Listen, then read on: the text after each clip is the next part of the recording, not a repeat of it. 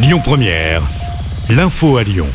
Bonjour à tous. Cinq personnes portées disparues à Marseille. Les recherches se poursuivent dans les décombres de cet immeuble effondré dans la nuit de samedi à dimanche. Trois personnes ont été retrouvées mortes. Elles doivent être, identifiées d'ici à demain matin. Une neuvième personne portée disparue a finalement donné des nouvelles à ses proches, a-t-on appris ce matin. Près de 200 personnes au total ont été évacuées.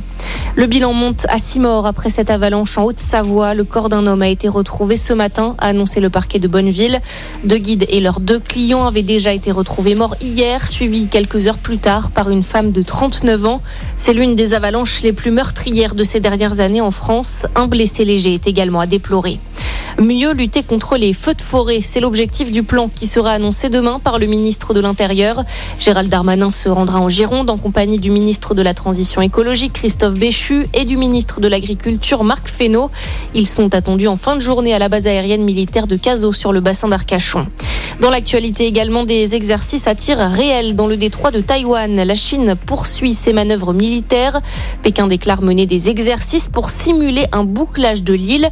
Si nous voulons protéger la paix et la stabilité dans le détroit de Taïwan, nous devons nous opposer fermement à toute forme de séparatisme pour l'indépendance de Taïwan, a déclaré le porte-parole du ministère des Affaires étrangères chinois, alors que la présidente taïwanaise s'est rendue aux États-Unis la semaine dernière.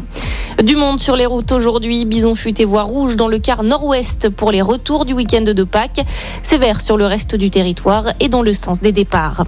Et puis le record pour Super Mario Bros, le long métrage produit par Nintendo Universal Illumination réalise le meilleur démarrage de l'histoire pour un film d'animation. L'adaptation du célèbre jeu vidéo a engrangé près de 380 millions de dollars pour son premier week-end en salle. Il devance ainsi La Reine des Neiges 2. Bonne journée à tous. Écoutez votre radio Lyon Première en direct sur l'application Lyon Première, lyonpremière.fr et bien sûr à Lyon sur 90.2 FM et en DAB+. Lyon Première